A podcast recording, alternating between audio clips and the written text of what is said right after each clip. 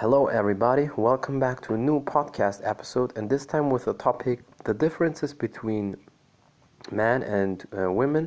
Are they real or just perceived when it comes to exercise? You know, because some people always tend to find excuses for anything, whether men say, Oh, I can't do that exercise because it's too hard, it's easier for a woman, or woman says, No, I'm um, I'm not like a man, I can't do that, it's too hard for me.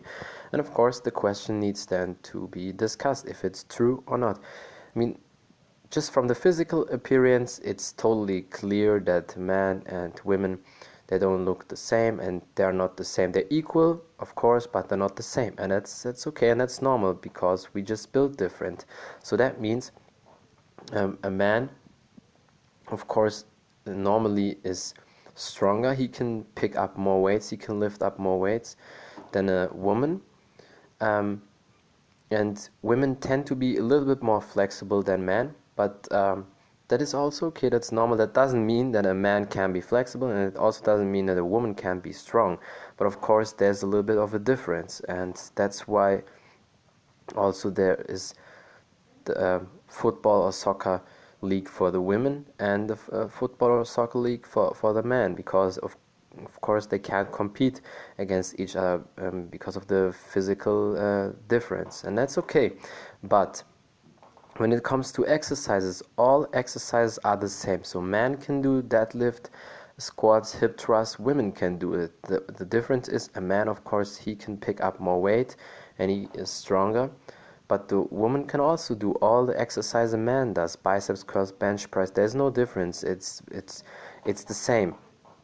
And when it comes to martial arts of course um, in martial arts the exercises are also the same so women can all they can do all the exercise the men do they can do all the kicks all the punches knees elbows even the grappling jiu-jitsu you know taking a man down by grabbing the legs and then scoring a takedown that's all possible for a woman as well.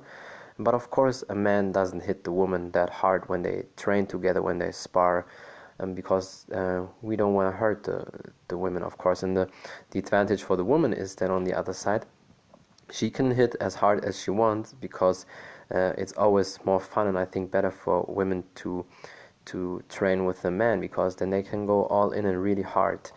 But other than that, there is not really a difference between a man and a woman. So it is just perceived when it comes to exercise. Um, but of course, the difference is also, as I said, the man is normally strong. I mean, there's some ex- uh, exceptions. Of course, maybe some women are really strong and some dudes uh, don't train. Of course, then they're weaker than a woman, but normally it's not the case, and women tend to be more flexible. However, there are also a lot of men, including me, can do the split, that's no problem. But women have in certain positions, because of the hip structure of the muscle uh, fibers, they have it a little bit easier going into certain stretches.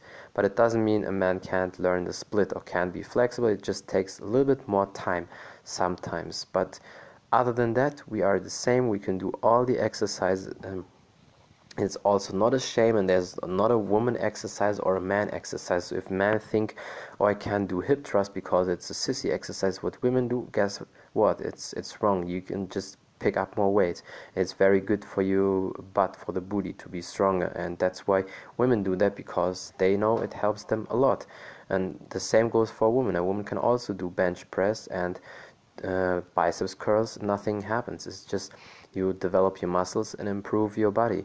And worrying about um, chest training i can understand that uh, for a woman but the chest only gets smaller if you reduce the body fat. That means if you eat the same amount and you don't reduce your body fat your breasts stay the same. And of course some women have naturally even if they very skinny they have big breasts and some of them even if they're skinny they have smaller breasts. And when they train then it's like almost gone. It's just a handful but um, you don't need to worry about chest training as a woman you can do that. And also for most uh, men who are athletic and train the booty is more important than the breast because if a lot of men if it's for them just a handful to grab and if the booty is is good well developed and strong that's perfect because that means you earned you earned the booty. But the the breast it's just um, how you build up how your genetic is and of course you can do surgery and everything but then uh, it's not natural so don't worry about chest training for women and men don't worry about doing hip thrust that's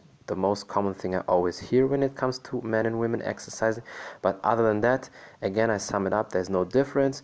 Men, of course, are stronger than women, and women tend to be more flexible in certain um, exercise in certain sports, but that's basically it. And yeah, there's not much to say about that. Thank you so much for listening and um, for all the people helping me and giving me advices for my podcast and suggesting me um, topics. You are the best.